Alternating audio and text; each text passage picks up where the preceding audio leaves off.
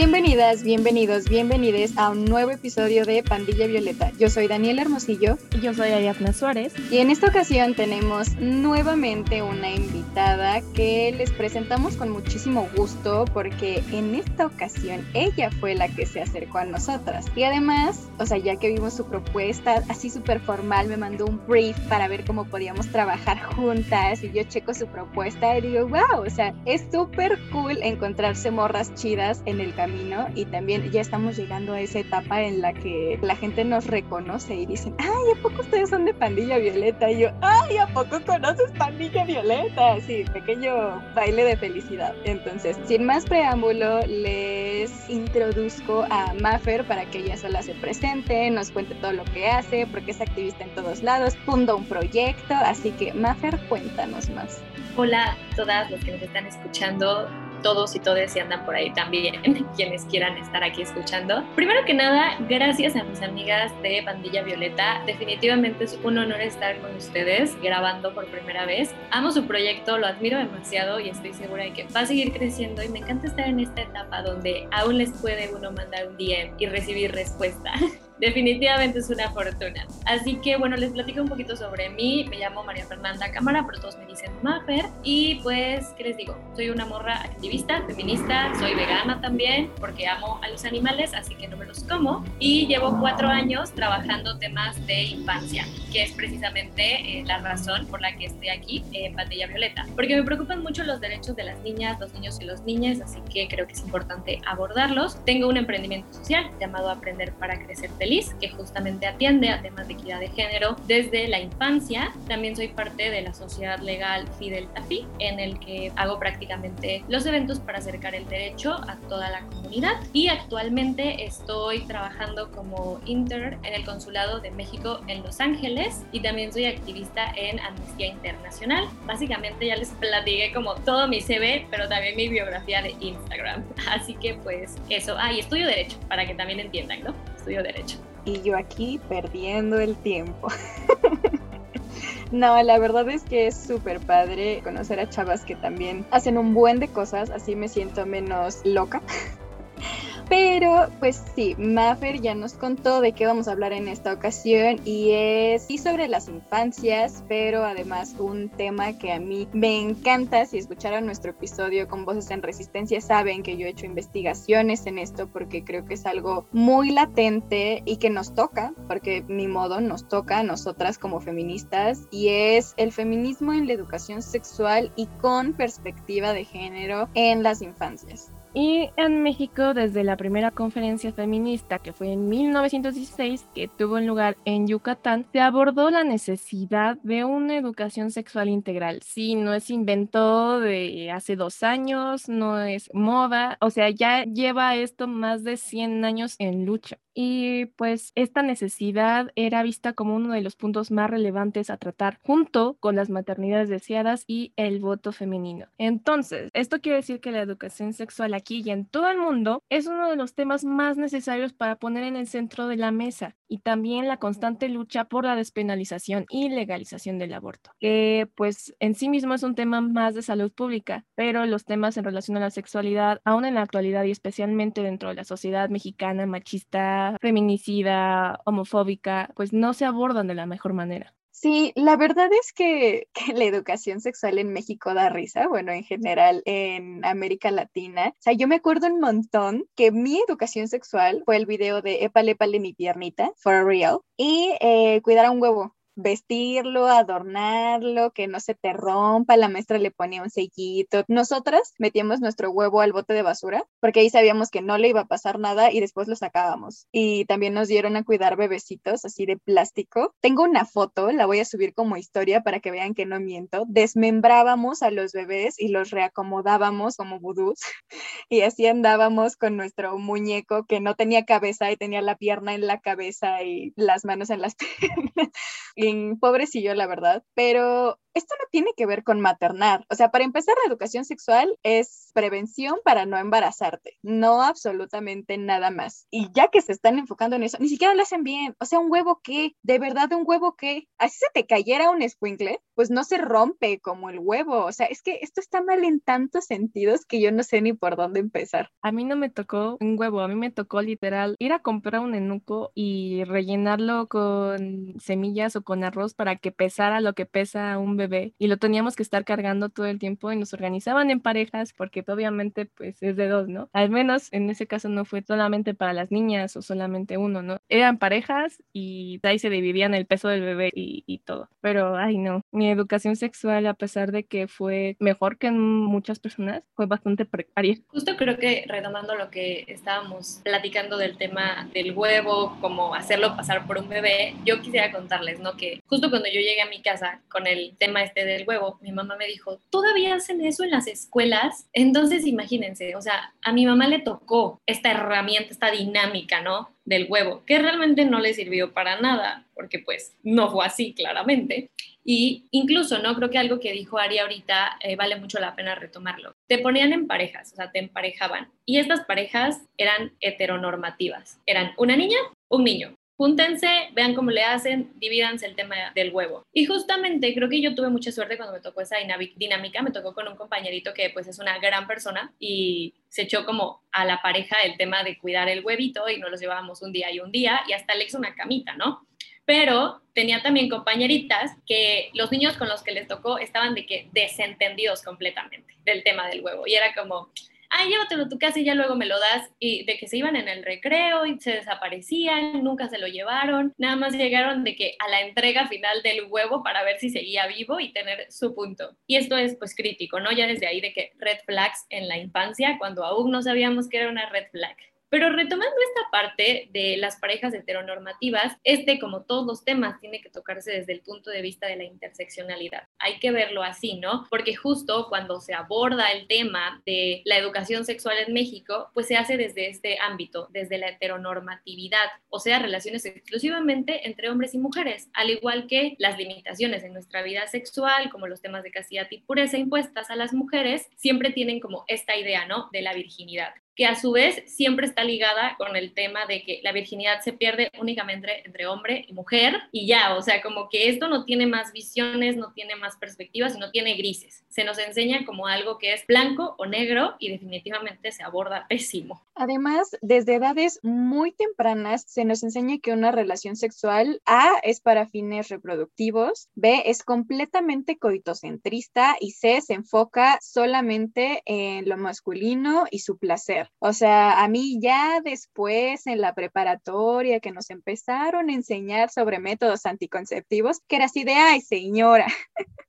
todos mis compañeros le pueden enseñar muchísimo más de lo que usted me viene a decir. Y por supuesto, porque hashtag Escuela Católica de toda la vida solamente se podía concebir entre hombre y mujer después del matrimonio, porque Jesucristo Santo, amén. Entonces, o sea, ¿qué pasa con todo esto? Que discrimina a un sector muy, muy, muy, muy, muy grande de la población y no nos permite, como niños, niñas, niñas, desarrollarnos de una manera ideal porque no nos enseñan a explorar nuestra sexualidad ni conocer nuestro cuerpo. O sea, yo me acuerdo perfecto del no te toques ahí, del qué estás haciendo, de la primera vez que menstrué, que claro que es salud sexual y reproductiva, que yo pensé que me iba a morir porque a mí nadie me había dicho nada.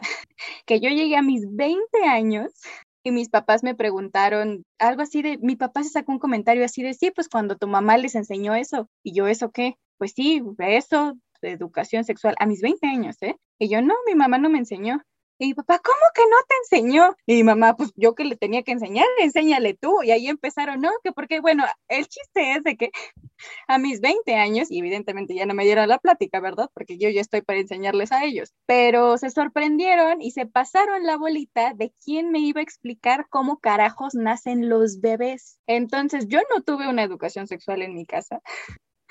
Yo no tuve una educación sexual en la escuela y aún así yo estaba en el sector privilegiado que tuve acceso a educación particular, entonces no me quiero imaginar otra mujer en pues una situación diferente a la mía, la cantidad de desinformación que debe tener. Y todo esto es culpa de que pues no, no nos educamos Y creo que pues voy a tomar un poco la palabra de Maffer aquí, que ella hablaba acerca de la importancia de la interseccionalidad en la educación sexual. Todos los modelos anatómicos son blancos y no hay ninguna diversidad, o sea, en nada. Yo, siendo niña de 11, 12 años, pensaba que mi vagina estaba mal porque no se veía como el del modelo anatómico del libro de biología. Entonces yo decía, ¿qué le pasa a mis labios? ¿Por qué se ven así y no se ven como el libro de biología, no? Entonces, yo creo que desde ahí podríamos hablar un poquito, ¿no? Acerca de la importancia de mostrar la diversidad de cuerpos. Hay una cuenta de Instagram, la cual yo amo, que se llama The Vulva Gallery y que es un artista que literalmente se dedica a dibujar vulvas. Y para mí fue tan revelador. Yo ya estaba en la universidad cuando empecé a seguir esta cuenta. Ver toda la diversidad de vulvas y de vaginas que existen en el mundo. O sea, no es solamente la que está en el libro de biología y no es solamente la que está en la escuela del porno, porque ya lo hemos hablado muchas veces que para nosotros gran parte de la educación sexual se da gracias al porno. Entonces, también creo que hacer que se reconcilien con su propio cuerpo como nos tocó a nosotras, como me tocó a mí, creo que es muy triste y no se debería, o sea, ninguna persona, ninguna infancia debería de pasar por eso. Creo que algo de lo que dices me atraviesa mucho. Quiero aclarar que, por ejemplo, yo sí siento que tuve una educación sexual limitada, la verdad, pero en mi casa sí se habló el tema. Mi mamá sí lo habló muchísimo, pero también quiero aclarar que lo habló, lo habló encaminado a la prevención del embarazo era como, no, no, esto y esto y el embarazo y los bebés y no vas a poder estudiar, o sea, y parecía de que casi un castigo, ¿no? O sea, nada más como pensar en algún día, o sea, tener relaciones sexuales era como, no, o sea, terrible. Y pues también sumenle escuela católica un rato y luego pues nos mudamos y me tocó cambiarme de escuela y conocí a todo tipo de personas, ¿no? Y era como personas que ya estaban bien desarrolladas en esos temas y yo como que acá no entendía nada de lo que estaba pasando, o sea, era como, Dios mío, y no me sentía segura de preguntar, realmente no era como que un tema en el que yo me sintiera segura de hablar y de preguntar qué estaba pasando y justo el tema de reconciliarte con tu cuerpo es bien importante, porque desde que somos niñas, y no me dejarán mentir, se nos enseña que las mujeres tenemos que cuidar nuestro cuerpo como si fuera un algo más allá de la lógica humana. O sea, realmente nos lo tratan como una cosa. Es que justamente y, evocando la tradición católica y judeocristiana que está muy presente en nuestra sociedad, es que nuestro cuerpo es el templo de Dios, o sea, nuestro vientre es el templo de Dios. Entonces, tenemos que cuidarlo porque es de Dios, no es de nosotras, es de Dios. Y, y, está terrible porque si tú eres niña, no te puedes echar a correr y no puedes hacer, o sea, no puedes jugar y no puedes brincar y no puedes saltar como los niños. Tienes que estar sentada. Imagínate, o sea, eres una niña de 8 años, ¿qué rayos vas a saber de que se te vean las piernas, de que si te abres está mal porque se te va a ver el calzón? Y aún así te dicen, no, ciérrate, tápate, porque qué no te pusiste de que llora abajo del vestido? O sea, y es como, o sea, realmente creo que las personas, no sé si se dan cuenta, pero hacen sentir mal y hacen sentir sucias a niñas de 8 años, porque se quieren sentar a como se les dé la gana, porque así están más cómodas. Y desde ahí ya, o sea, estamos de que peleadas con nuestro cuerpo. Y reconciliarnos con él toma años, toma años de desaprender mentiras y perjuicios que realmente, pues yo creo que yo empecé a hacerlo hasta hace un par de años y tengo 22. O sea, y soy parte, justo retomo lo que dijo Dani, soy parte de esta población súper privilegiada que puede googlear las cosas y que ha tenido pues una educación en la que sabe que hay cierta información en internet que está mal y que no puedes estar consultando todas las páginas, ¿no? O sea, sé qué páginas atender, sé en dónde investigar y sé a qué personas preguntarle, pero esa soy yo y eso lo, lo hice a mis 20 años o sea, quiero dejar claro, no, yo traigo 20 años de no haber entendido nada de lo que estaba pasando, o sea, y justo creo que era eso, simplemente no entendía nada de lo que estaba pasando, solo sabía que no podía pensar en relaciones sexuales porque eso era igual a quedarse embarazada en automático y eso era igual a arruinar la vida. Entonces, esa era como que básicamente mi, mi mentalidad. Totalmente. Yo una vez vi un meme y me reí tanto, pero tanto, porque era muy cierto que la educación sexual en México es no me voy a salir con una pendejada. Eso es lo único que me decían mis papás y me lo decían ya, pues yo creo que entrando a la universidad. Y era así como de, ay, Dios mío, Cristo Santo Redentor. O sea, Lo peor es que, y, es lo que vi en el estudio que les comentaba en el podcast pasado, o sea, los niños no se quedan con la duda, los niños se malinforman. ¿Qué hacen? Ven porno. ¿Qué hacen? Le preguntan a su primo un par de años más grande. ¿Qué hacen? Le preguntan a sus mismos compañeros que están igual de perdidos que ellos. Entonces hacen una maraña en la cabeza espantosa. Nadie sabe bien qué onda. Hay mil y un mitos urbanos entre ellos de qué está bien con mi cuerpo, qué está mal, qué debo hacer, qué no debo hacer. Y tenemos que recordar que los niños y niñas de secundaria ya son sexualmente activos. No lo digo yo, lo dice la ciencia.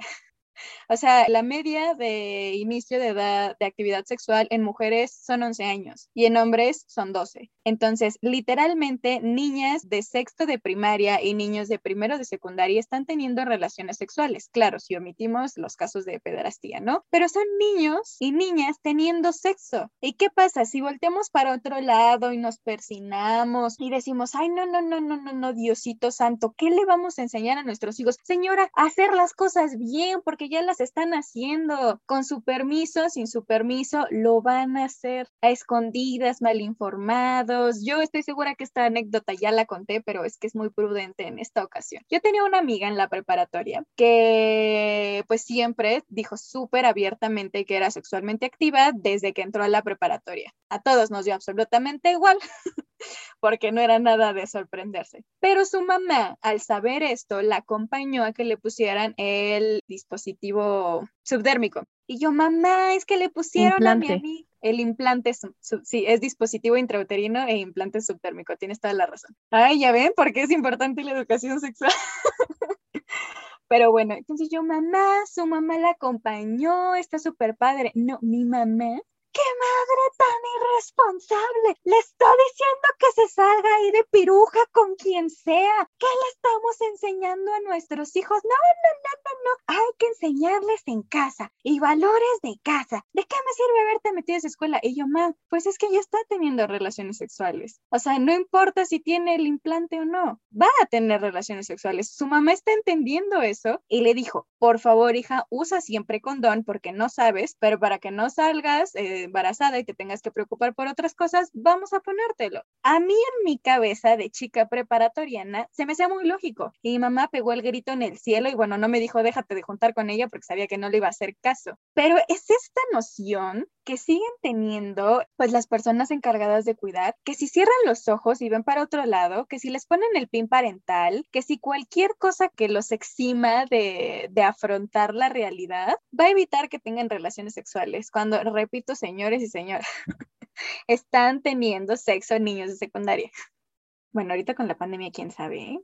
Sí, pero justamente decir que no pasa y educar desde la abstinencia, porque esa es otra, es tapar el sol con un dedo, justamente lo que dices tú, o sea, las criaturas lo van a seguir haciendo nada más que no lo van a decir pues a sus padres, no van a tener la confianza de decírselo a sus padres, no van a tener la confianza de ir a la farmacia a comprar un método de anticonceptivo o cualquier método de protección. ¿Y qué es lo que está pasando? Hay niños menores de edad, niños, niñas, niñas de nueve años con SIDA, o sea, que no nacieron con SIDA. Porque aparte, o sea, yo me acuerdo que en la secundaria me compraba unos molletes en el receso y a la salida unos chilaquiles y ya se me acababa el dinero. ¿Cómo pretenden que tengan acceso a métodos anticonceptivos los niños? Claro que no pueden. O sea, literalmente no trabajan, no tienen ningún tipo de ingreso. Por supuesto que no se van a cuidar, señora. Aquí entran las Karens, porque odio a las Karens. O sea, claro que el niño de 12 años no va a comprar condones en la farmacia porque con qué dinero o sea.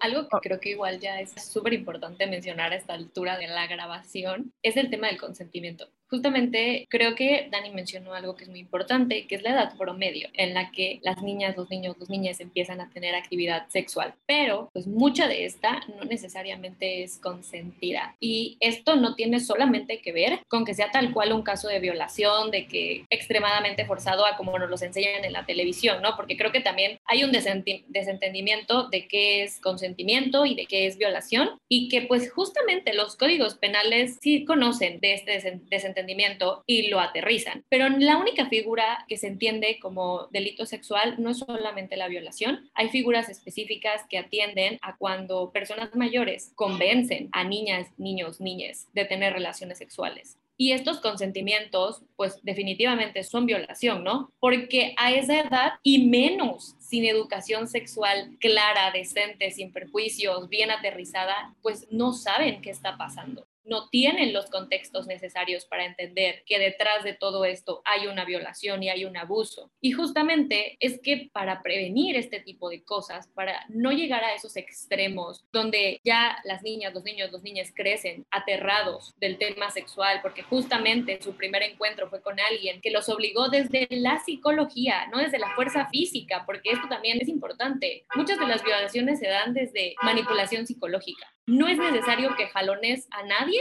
para que sea una violación. Es que luego tenemos generaciones de personas que no solamente no pueden hablar de esto, sino que llegan a terminar con sus vidas, llegan al suicidio por culpa de, estas cosas, ¿no? De estos temas de que sufrieron abuso cuando estaban en la infancia, no supieron ni que fue abuso y fue hasta muchos años después cuando llegaron a la preparatoria, alguien tocó el tema, alguien habló, mencionó que existía algo llamado consentimiento, mencionó que existía algo llamado violación y entonces ahí les cae el 20 y dicen, esto totalmente aplica con mi caso. Y es la primera vez que escuchan eso, que entienden lo que vivieron y que se les reviven estos recuerdos y hay casos donde las personas terminan con su vida. Y es que justamente no se les enseña desde la infancia que sus cuerpos son suyos y que el primer paso para que puedas tener una vida sexual activa es que comprendas que tu cuerpo es tuyo, que nadie tiene derecho a tocarlo y que existe el consentimiento y que el consentimiento expresamente es decir sí quiero y que el consentimiento se termina en el momento en el que dices no quiero. Y solamente como dato curioso para quienes no lo tengan claro, no puede existir consentimiento cuando la otra persona esté drogada o alcoholizada. Eso no es consentimiento, tienes que estar en tus cinco sentidos y al 100 para poder decir sí, sí quiero y también tienes que darle chance a la otra persona de que te diga no quiero y en ese momento tienes que parar si ya hubo o incluso no ha habido palabras, pero sí, te, sí está habiendo una reacción física que demuestra que no se quiere tener la relación sexual y aún así tú sigues, pues estás siendo un violador. Y eso sí tiene que quedar súper claro, ¿no? El consentimiento tiene una línea muy delgada y cuando la atraviesas, pues ya estás cayendo completamente en el delito de violación y tienes que entenderlo y tienes que poder dimensionar lo que está pasando. Y justamente la educación sexual ayuda a prevenir eso, ayuda a prevenir todos estos casos terribles de violación y de manipulación psicológica que llevan a una violación. Y yo creo que también ayuda a prevenir, porque lo mencioné justo en el podcast pasado, y yo tengo dos primos que ahorita tienen como 13 años, los adoro con mi vida, y yo sí le pedí a mi tía, porque pues es hermana de mi mamá, la con la que tengo contacto, que por favor les enseñara sí educación sexual, pero en la importancia del consentimiento. ¿Por qué? Porque no quiero que un día de mañana violen a alguien. Y entonces no solamente nos ayuda como a nosotras a poder identificar un posible abuso, creo que también podemos educar a no abusar. Y creo que eso también es muy importante porque mucha de la educación es preventiva en el sentido de que, ah, no te vayan a violar, ah, no te va a pasar esto, ah, no, pa, pa, pa, pa, pa, pa, Pero no, no lo señalamos o no lo movemos de manera que sea no violes. O sea, no, no acoses, no abuses, porque también eso está mal, ¿no? Y no solamente decir tu cuerpo es tuyo y nadie más te lo puede tocar, y, o sea, el cuerpo de la persona que está al lado es suyo y tú no lo puedes tocar.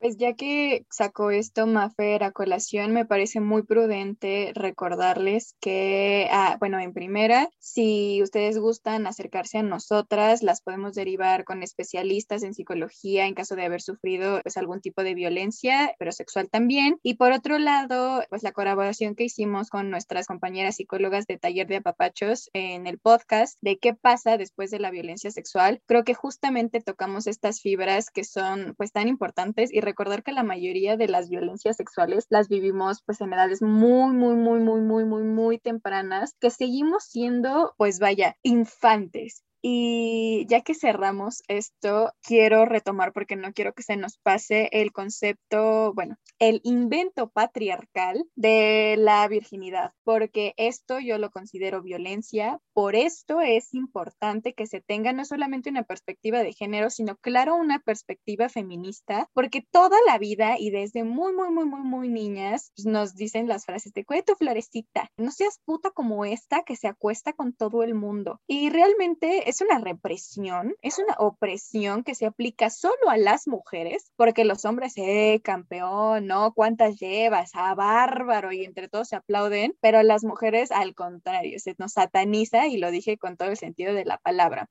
Entonces, ya lo hemos mencionado en episodios anteriores y no quiero ser reiterativa, pero no puedes perder algo que no existe. Esto literalmente se inventó para garantizar que los hijos que pariéramos fueran de nuestro marido. Nada más por eso. Nada existe, solamente es para estrenarnos, para, pues sí, literalmente que su, ah, no, pues es que sí es mío. Y todo este ritual que se hacía de sacar las cobijas manchadas de sangre, porque aparte habían penetrado a la mujer de una manera completamente brutal.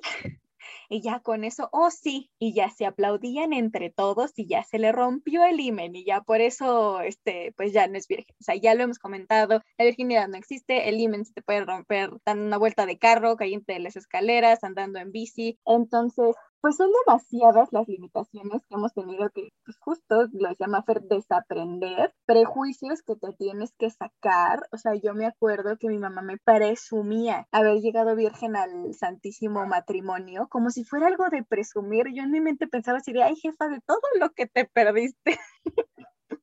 pero no, y, nos vemos mal nosotras. Y justo por eso es importante que desde la infancia se nos dé una buena educación sexual, pero también libre de prejuicios. Y algo, de hecho, fue lo que me motivó a estudiar las interacciones que tienen los niños respecto a la educación sexual y su propia sexualidad, es que tenemos que convertirnos en las adultas que nos hubiera gustado tener cuando estábamos creciendo. O sea, yo me acuerdo que una de las niñas a las que les daba clase me preguntaba así de, Dana, ¿y cómo nacen los bebés? Y Dana, ¿por qué esto? Y Dana, ¿por qué lo otro? Literalmente me decían así, Dana, ¿por qué tengo pelos? Así ya niñas de secundaria. Y yo, ¿cómo que por qué, corazón mío? ¿Por qué no sabes? O sea, tienes 13 años, ¿por qué no sabes? De verdad, es alarmante que no sepan. Y eso también es educación sexual, es saber qué pasa con nuestros cuerpos. Lo comentábamos en el live que hicimos con Gaby, que de repente cruzamos las piernas y se siente chistoso y dices, ay, ay, ay, ¿qué es esto? Pues, ¿cómo que qué es esto? Es tu clítoris, mi vida valora lo mucho que te va a servir más adelante. O sea, cosas así que si se los explicamos las cosas como son y sin prejuicios, van a entenderlo, van a dejar de culparse a sí mismas por sentir placer. O sea, porque pasa esto, nos culpamos por sentir placer y por disfrutar de nuestra sexualidad y no queremos que nadie se entere y no le decimos a nadie. Entonces, de verdad, o sea, es muy triste, pero sí lo veo como con este rayito de esperanza de que podemos hacer, bueno, Maffer, por si no lo sabías, la mayoría de nuestra audiencia son infancias y adolescencias, bueno, pubertas y adolescentes. Entonces, realmente, pues le resolvemos mucho las dudas a justo a niñas que se educarían en cualquier otro lado. Entonces, realmente veo prudente que cada una desde su trinchera, digo, nosotros somos comunicadoras, Maffer es abogada, entonces que desde nuestras trincheras y desde donde podamos realmente tratemos de desestigmatizar pues el sexo y las relaciones sexuales. Justamente creo que es bien importante recordarle a las personas adultas, si hay alguien adulto escuchando esto, y si eres un infante, una persona joven, pues coméntaselo a las y los adultos de tu vida. Están en una posición en la que te tienen que apoyar no es opcional. Creo que muchas veces también, porque justo todo el tema de la educación sexual siempre termina en embarazos y en embarazos y en embarazos y en el aborto y todos estos, ¿no? Siempre nos llevan al mismo camino. He escuchado casos de niñas y jóvenes que quedan embarazadas y sus papás se desentienden de ella, o sea, su papá, su mamá en ese momento dicen como, bueno, pues ya, adiós, ahí está la puerta, está bien ancha, date. Y no, señoras y señores, no, no, no, no pueden hacer eso. Su rol en la vida de ese ser humano que decidieron traer a este mundo es la de dar apoyo, la de guiar y la de pues cuidar independientemente de si tiene otra vida en curso o no. Eso, o sea, no es opcional. Justo, no nada más mentalmente y moralmente está mal, también está mal legalmente. Hay una infinidad de documentos jurídicos nacionales e internacionales en las que se habla sobre los derechos de las niñas, los niños y la juventud. Y todo esto tiene muchísimo que ver con el rol de las madres y los padres. Y justamente es esto, ¿no? El de atender, guiar y cuidar. Recuerden que su papel en esto es enseñar y enseñar lo mejor posible justamente creo que las generaciones de nuestros padres, de nuestras madres, tenían todas estas carencias. Definitivamente, si ahorita este tema está delicado y a la gente no le gusta hablarlo, hace 30 años menos. O sea, creo que no, no nos podemos dar cuenta y dimensionar lo poco que este tema se ha hablado. Y justo a mí me perturbó mucho, ¿no? El dato que dio al inicio Ari, de que en 1916 se tuvo lugar la primera conferencia en la que se tocó este tema y estamos hablando de que es 2021. Y yo les quiero contar una anécdota muy personal. En el emprendimiento que fundé, en Aprender para Crecer, tenemos una sección en el que se dan workshops específicamente de temas de equidad de género. Y mi equipo, súper fregón de morras, dijeron, oigan, en el temario hay que meter el tema de relaciones tóxicas y autocuidado del cuerpo, autoconocimiento del cuerpo, que lleva autocuidado también. Y yo les dije, sí, sí, sí, dense. Pero yo ya veía, ah, porque nosotros colaboramos con escuelas primarias y secundarias para poder impartir estos workshops. Y yo ya veía en la presentación a las escuelas de que mil peros para estos dos temas. Decidí tener fe y pues mi fe cayó al piso. Definitivamente en la primera presentación en la primera escuela fue como todo muy padre, derechos humanos súper bien, eh, roles de género también súper bien, está perfecto que les hablen del techo de cristal y lo que quieran, pero estos dos temitas no.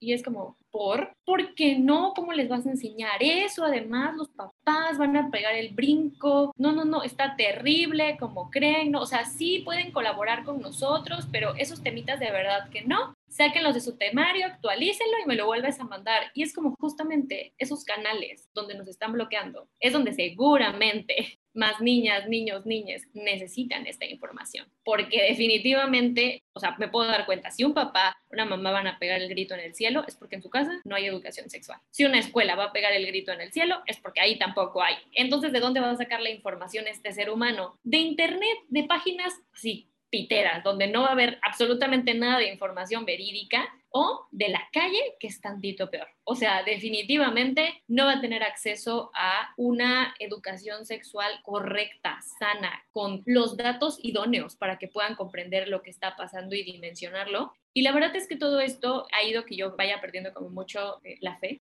de las personas adultas en los puestos ¿no? de enseñanza, no solo maestras y maestros, creo que hay muchos que hacen muy buen trabajo, sino también de las madres y los padres que no quieren darle estas aperturas a sus hijos, porque es crítico. Yo les puedo decir que esta es otra anécdota, es de mi hermana.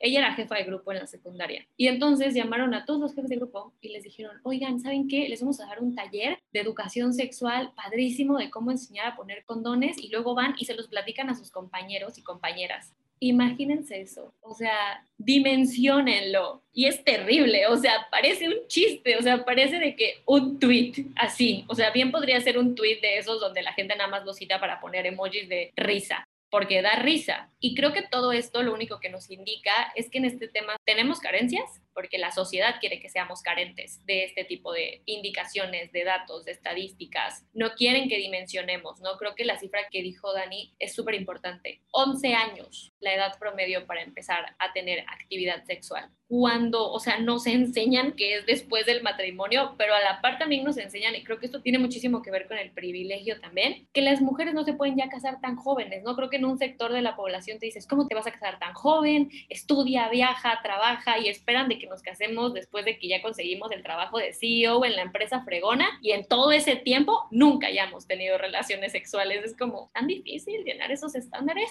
Y luego está esta otra, esta otra parte de la sociedad donde te tienes que casar a los 20. Y, y ok, te casas a los 20, pero nadie te está hablando como de desarrollarte profesional y personalmente. Es como, sí, cásate a los 20 y date, ¿no? Pero pues no, pues está imposible llenar estos estándares de la sociedad y justo todo esto tiene que ver pues con el machismo, porque aunque no nos los están diciendo directamente, todo esto es pura imposición patriarcal. Lo único que quieren es que sigamos los roles que los hombres privilegiados quieren que sigamos. Y esto no es falso, o sea, lo podemos ver en cualquier lugar al que vayamos, en cualquier canal, escuela, trabajo, en la casa, hay imposiciones patriarcales. Y nos han hecho creer durante años que están bien, que son lo correcto, cuando lo correcto debería ser que nos dieran toda esta información. Y creo que también se puede abordar mucho este tema desde la perspectiva de cómo atraviesan las niñas, pero también a los niños los atraviesa de maneras horribles y críticas, o sea, es como el morro de 10 años y su papá lo lleva de que al table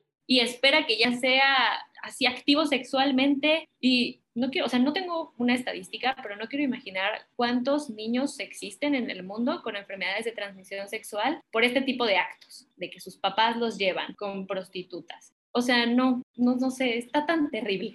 Esto que se da mucho, sobre todo en los pueblos, de que los niños, su primera relación sexual como para practicar es con gallinas, No sé qué tan común sea, pero sé que es súper, súper, súper, súper, súper común. O sea, yo no tenía idea hasta que una vez en la secundaria me dijeron, obviamente, amigos míos, y después yo dije, ah, no es cierto. Y ya que estaba en la universidad, scrolleando en Facebook, vi un video así de que de la nada yo bajando, yo viendo videos de, de mascotas chistosas, acababa de ver el video de un hurón y me acuerdo perfectamente porque me traumatizó y vi el video del niño con una gallina. Y yo, ah, pues mi algoritmo sabe que me gustan los animalitos. Y de repente, ¡fum! El niño, pero como de 10 años, con una gallina. Y yo, no puede ser. Y me metí a googlearlo y de verdad es una práctica en la que ponen a practicar a los niños para que ya lleguen siendo todos unos hombrecitos. Para empezar, ¿qué maldita culpa tiene la gallina? O sea, para empezar, así, de buenas a primeras. Y después la presión social impuesta a los niños varones, pues, para que tengan, vaya cierto, como rendimiento sexual.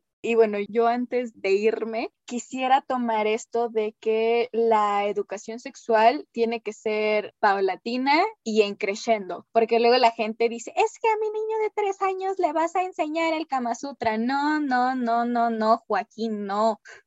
O sea, es que conforme van creciendo, se vayan abordando temas desde cómo se llaman sus genitales, desde justamente el consentimiento, que es lo que se debe de abordar en los primeros años. Hay un millón de libros, libros, por Dios, no se vayan a los artículos, libros disponibles de manera gratuita en Internet sobre cómo ir introduciendo a las infancias a la educación sexual. Después se les da menstruación, obviamente sin crear este sentimiento de vergüenza, pero escondes bien tu toalla ¿eh? y que nadie te va a ver y te paras y luego, luego que alguien te revise que no te hayas manchado. Después, embarazos, pero embarazos no desde, desde un acto hasta como punitivo, sino maternidades libres, voluntarias, queridas, en el momento de tu vida que tú quieras, si tú quieres. Yo me acuerdo mucho que mis papás usaban la frase, lo mejor que te puede pasar es un embarazo, refiriéndose a que no me vaya, no me fueran a pegar una ITS, cuando pues, yo creo que había un millón de maneras en la que la podían abordar mejor. Después, anticonceptivos, el autoconocimiento, el placer, o sea, esta imposición de que tú dices, ay, pues los niños ven porno pues se masturban, ¿no? Y todo el mundo sabe, y, y los niños hablan, y yo me acuerdo que los niños se la medían en el baño, en la primaria y en la secundaria. Y para mí era súper normal que los niños estuvieran hablando de mi pene, mi pene, mi pene, mi pene, mi pene, mi pene, mi pene, mi pene, mi pene, todo el maldito día. Pero yo no supe la estructura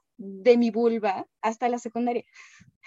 Después, pues, o sea, sí las ITS, pero no como acostumbran todas las escuelas de poner el flashazo de ya cuando son enfermedades que se les está cayendo todo a pedacitos. O sea, esos flashazos que te dan de imágenes que es prácticamente imposible que llegues ahí, que son para personas en situación de calle o adictos a alguna sustancia o lo que sea, pero realmente se debería abordar desde la prevención y de que la mayoría se quita con penicilina. Entonces tampoco den el grito en el cielo si un día dicen, Madre Santa, tengo clamidia. Y también algo que me parece súper importante, y creo que lo decía Maffer, es pues esto de las parejas, porque las parejas también violan, del amor sin estas concepciones del amor romántico, sin cargarle la responsabilidad a las mujeres. Yo insisto mucho porque de verdad me hubiera ahorrado tantas violencias si hubiera tenido una educación feminista, pero esto de que si tienes seis años más que tú y tú tienes trece, no, no eres muy madura para tu edad y no eres el amor de su vida. No, el güey tiene problemas en su cabeza y es un pedófilo y lo único que quiere es aprovecharse de tu inocencia.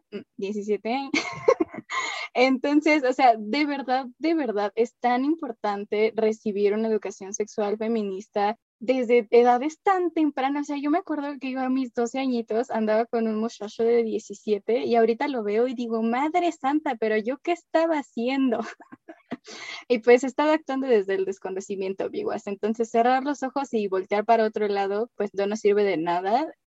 Pues yo sí me gustaría concluir desde mi propia perspectiva y es que a mí me hubiera gustado que me enseñaran desde el placer y dejando de lado el heterocentrismo, porque de nuevo nunca nos enseñan de que puede haber relaciones homosexuales, que no puede haber relaciones sexuales entre mujeres o entre hombres o cualquiera de sus variantes, ¿no? Entonces, como que eso lo aprendemos, ya después yo lo aprendí, obviamente, en la prepa, ya casi saliendo de la prepa, que esas cosas eran posibles. Y sobre todo esto del placer, porque ya lo, lo mencionaste un poquito, Dani, el coitocentrismo y el falocentrismo. Entonces yo por muchos años pensé que una relación sexual terminaba pues una vez que el hombre eyaculaba, ¿no? Eso es lo que te enseñan en la escuela. No te enseñan que si tienes clítoris, cuántas terminaciones nerviosas tiene, que es el doble del, del pene, del glande no te enseñan que es un órgano enteramente dedicado al placer y, o sea, todas las miles de formas que puedes usar para, pues, darte placer, ¿no? El autoconocimiento, etcétera. Y entonces es bien triste que cuando empiezas a autoexplorarte, a conocer tu cuerpo, a, inicias este proceso de reconciliación, sientes que estás haciendo algo mal, como que te sientes, ya, ya lo había dicho Mafer, te sientes sucia, ¿no? Te sientes que no estás haciendo lo correcto o que no es tu rol como mujer o que si esto de alguna manera influye en tu virginidad, que ya hablamos, que ya dijimos que es un concepto súper erróneo, súper violento y que no vale la pena pues mencionar. Entonces, a mí sí me hubiera gustado que me explicaran más acerca de eso, porque sí es súper necesario y, y bueno, para no sentirnos mal con nosotras mismas. Y esto ya es como perspectiva, pues, feminista y habiendo crecido mujer y con todas las cosas que pasamos a lo largo de, de esta vida y de los roles que nos imponen y todas estas estructuras y todas estas reglas. Y no sé, esto y justamente lo que les había contado antes acerca de la importancia de la visibilización, de mostrar que pues todos los cuerpos son válidos y que igual, justamente, a mí me pasó exactamente lo mismo que Dani. Yo hasta en la prepa me estaba dando cuenta de cómo era mi vagina, ¿no? Cómo era mi vulva. Entonces yo no sabía diferenciar, o sea, sabía que había una uretra y, había, y que había una vagina, pero yo no sabía cuál era mi vagina y cuál era mi uretra. Entonces, sí, como que enfocarla un poco más a la autoexploración, al autoconocimiento, a este, al placer también. Y de nuevo, dejando de lado el coitocentrismo y dejando de lado el heterocentrismo, porque eso no, iba. Amix, yo no sabía que las mujeres se podían masturbar. O sea, en mi cabeza no entendía cómo. Y yo no, pues los niños sí. Pero las niñas, sí, y hasta que un día en la prepa, una chava me explicó y yo, no, no, neta me la juras, me la juras. Y así, así me como me enteré. Pero, o sea, desde ese estamos negando una parte que, pues vaya, así sean súper mochas, Dios nos lo dio, Dios lo puso ahí y lo puso para algo. O sea, yo digo súper muchos porque pues es la educación que desgraciadamente recibí, ¿no? O sea, pero ya si nos vamos a esas, pues para algo nos hicieron así, ¿no? Así que venga nuestro reino y vamos a disfrutar lo que se pueda. Pato, pato, macho.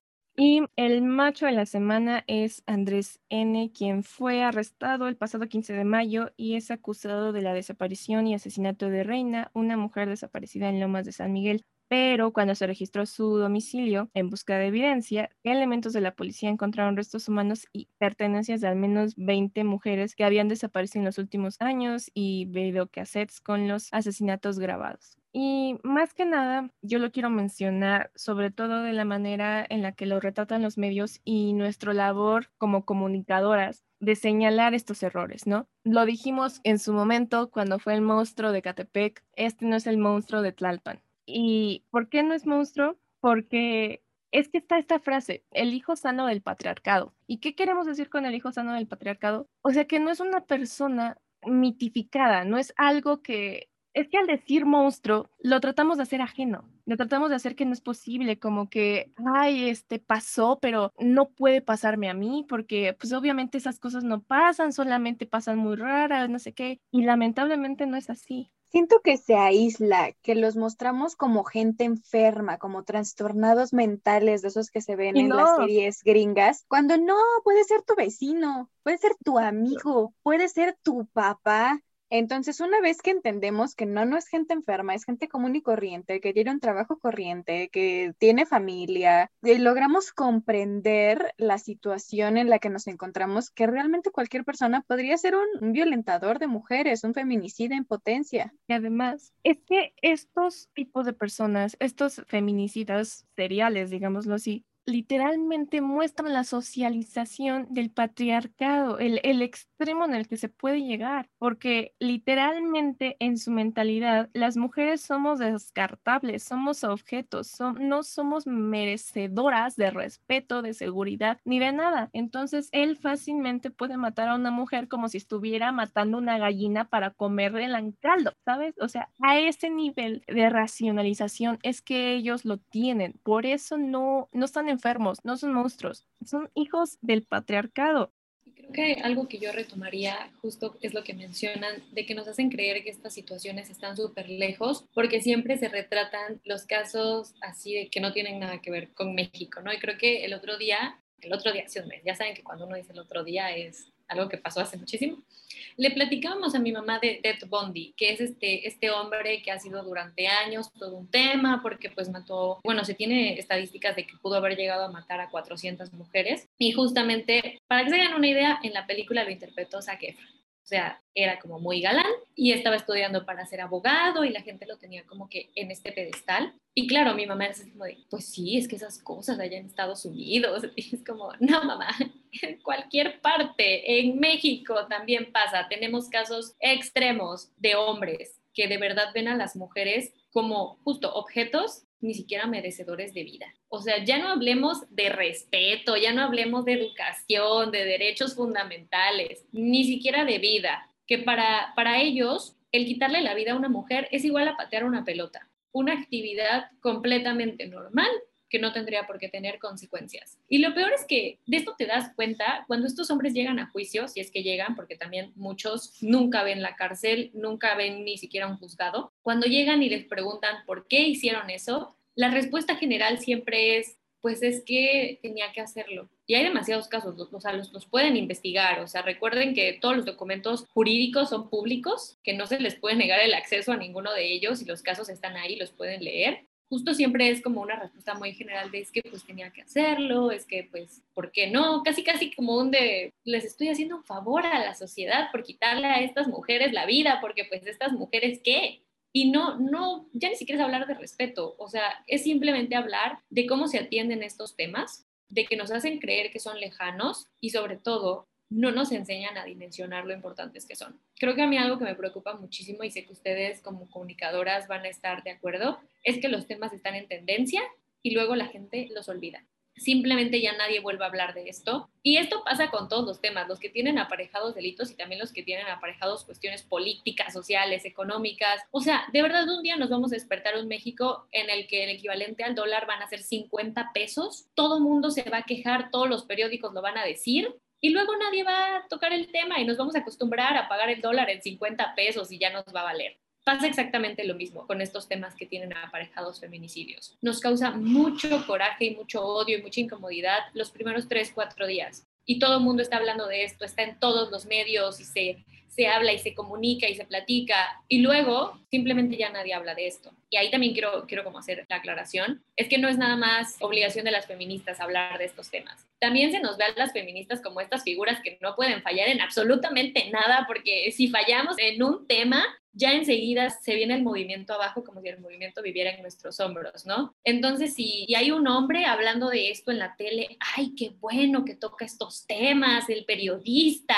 Y si hay una mujer, una periodista hablando de estos temas, es como, pues claro. Y luego si el tema ya se le cae a la televisora, pues es culpa de la periodista, que no lo supo comunicar bien, que no supo hacer bien su chamba. Y todo esto es muy frustrante, porque no nada más es una cuestión de que se nos hace ver el tema lejano sino de que cuando lo tenemos cerca, se nos desaparece del entorno en cinco segundos. O sea, puede estar potente tres días, luego nadie vuelve a hablar de esto y luego si por alguna razón vuelve a ser tendencia es porque pasó exactamente lo mismo. Y entonces ahí está la necesidad de compararlo. Y justo creo que nadie menciona el cómo pudimos detener esto que acaba de pasar. O sea, nos pasó lo mismo hace un mes. ¿Por qué ninguna autoridad está trabajando para frenar estos casos? O sea, esa nunca es la pregunta. Nada más es la noticia y fin. Algo que nos decía una periodista que soy malísima con los nombres, discúlpenme, pero española, de qué es lo que pasa con este tipo de, de, violencias de hombres hacia las mujeres, porque no basta con decir violencia de género, o sea, es violencia de hombres a mujeres, es que, ¿qué pasa con los del 68? ¿Qué pasa con los del 43? Pasa muchísimo tiempo entre un evento y otro pero matan 11 mujeres al día. Entonces, también sería imposible, porque sí somos feministas, pero perdón, somos personas también, nos abruman leer esto todos los días, acompañar casos todos los días, compartir boletines de desaparecidas todos los días y que de repente nos dijeron, ya la encontraron sin vida, muchas gracias. O sea, en verdad es abrumante. Y no solamente es abrumante para nosotras, o sea, es abrumante para toda la sociedad estar viendo que matan 11 mujeres todos los días. Entonces, por eso tampoco tiene tanta repercusión, porque inmediatamente al siguiente día van a salir otros 11 casos similares y al día siguiente otros 11 y al día siguiente otros 11 y al día siguiente entonces, por eso no tiene el impacto y también hay que entenderlo, o sea, de manera mediática, porque sería imposible, bueno, no sería imposible, pero no tendría justo ningún impacto sacar las 11 notas diarias porque ya parecería más esquela. Entonces, esto es lo que pasa y lo comento para que entiendan lo alarmante que es. O sea, dejamos de ser tendencia porque nos matan tanto que aburre. Es que ya desde una perspectiva mediática, y no me no voy a debrayar mucho en esto porque obviamente pues sí somos comunicólogas, pero pues nuestro deber no es informar de nuestra carrera y de cómo funcionan los medios. Lo que pasa con este tipo de, de noticias, al divulgarse tanto y al decir, como dice Dani, hoy mataron 11, hoy mataron 11, que va a ser como la columna de las 11, ¿no? Todos los días. Lo que llega a pasar es que la audiencia... No para una columna, ¿eh? No me interrumpas, mujer. Lo que va a pasar es que la audiencia se va a entumecer, o sea, se va a hacer inmune al dolor. O sea, eso está muchísimo peor, porque estamos hablando de que los casos pues, se repiten, se repiten, se repiten, pero va a llegar un punto donde la audiencia, donde quien lo lee, quien ve la nota va a decir, pues ella la mataron igual que al otro, entonces ya no va a ser como, em, no quiero decir un factor de impacto, pero ya no va a causar ninguna incomodidad. Y entonces eso para mí creo que es peor que sentirnos abrumadas todos los días. A mí me causó mucho pánico porque justo lo que dicen es cierto. Creo que las palabras que usaron fueron las ideales para entumecerme a mí. El nos matan tanto que aburre. Cuando lo dijo Dani me quedé en shock porque es cierto. Llegan a ser tantos los casos de violencia, no nada más feminicidios. O sea, yo creo que diario entro a Twitter y diario hay una chica confesando su abuso, ¿no? Confesando lo que le hicieron que de repente es como, ya la gente hasta dice, ay, otra más, ay, qué casualidad. Y es como, amigo, no es casualidad. Nos están matando, nos están violando, o sea, no es casualidad, güey, es una realidad. Que sí, a, a, mí me da pánico no nada más pensar que se puede llegar a ese punto de desinterés, porque creo que cuando estemos en ese punto de desinterés, más difícil va a ser que no nos maten. O sea, porque no nada más es desinterés de la sociedad, hay un desinterés de las autoridades. Y aquí se me voy a meter en el punto jurídico en concreto. Los casos de violencia de género de un hombre hacia una mujer, los casos de feminicidio, tardan aproximadamente entre 3 y 4 años en resolverse y los que no pasan la línea de los 3, 4 años es porque nunca se van a resolver, porque les van a dar carpetazo, porque seguramente la autoridad no va a seguir investigando y sobre todo algo que me gustaría mucho compartirles es que los casos de violencia sexual tienen un tema importante en el derecho penal que a mí me parece asqueroso y que de verdad urge legislarlo, es que prescriben. Todos los delitos prescriben, esto es cierto, algunos antes que otros, pero ¿cómo va a prescribir la violación cuando la violación trae aparejada todo un tema psicológico, en el que muchas mujeres ni siquiera se quieren reconocer a sí mismas como víctimas? Y pasan años negando que son víctimas porque no lo pueden trabajar desde la parte psicológica. Y cuando ya se sienten listas y cuando ya dicen, ok, voy a ir a denunciar, llegan y lo primero que dice la autoridad es como, oye, pero ya no, porque, o sea, esto pasó hace ya muchos años y ya prescribió tu delito y por ende ya prescribió tu derecho de recibir justicia. Estamos hablando de un sistema en el que no hay perspectiva de género, definitivamente carece completo de psicología con perspectiva de género. Si no estás lista para denunciar al día siguiente que te pasó, pues sabes que mi reina, es más, ni siquiera al día siguiente, a los tres minutos porque aparte te piden llegar de que recién violada, o sea, esto es una realidad. Y si no llegas recién violada, entonces olvídate, tú no recibes justicia, porque ya te bañaste, porque te cambiaste de ropa, o sea, es una cosa terrible. Así tú Y luego llegan recién violadas y, ay, señito, es que se nos descompuso el refri, pues se nos echaron a perder sus pruebas biológicas. Y dices, no, mejor.